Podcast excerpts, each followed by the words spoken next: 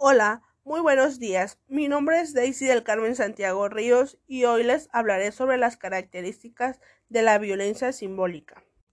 Pierre Bourdieu se interesa por comprender cómo surge y cómo se reproduce el poder de la violencia simbólica en campos tan diferentes como el educativo, lingüístico, el religioso, el científico, el cultural y el familiar.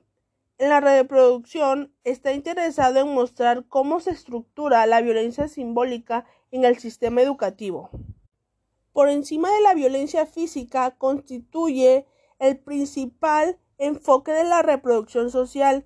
En otras palabras, la violencia simbólica es el medio más fuerte para ejercer el poder, administrar el control y mantener el orden social.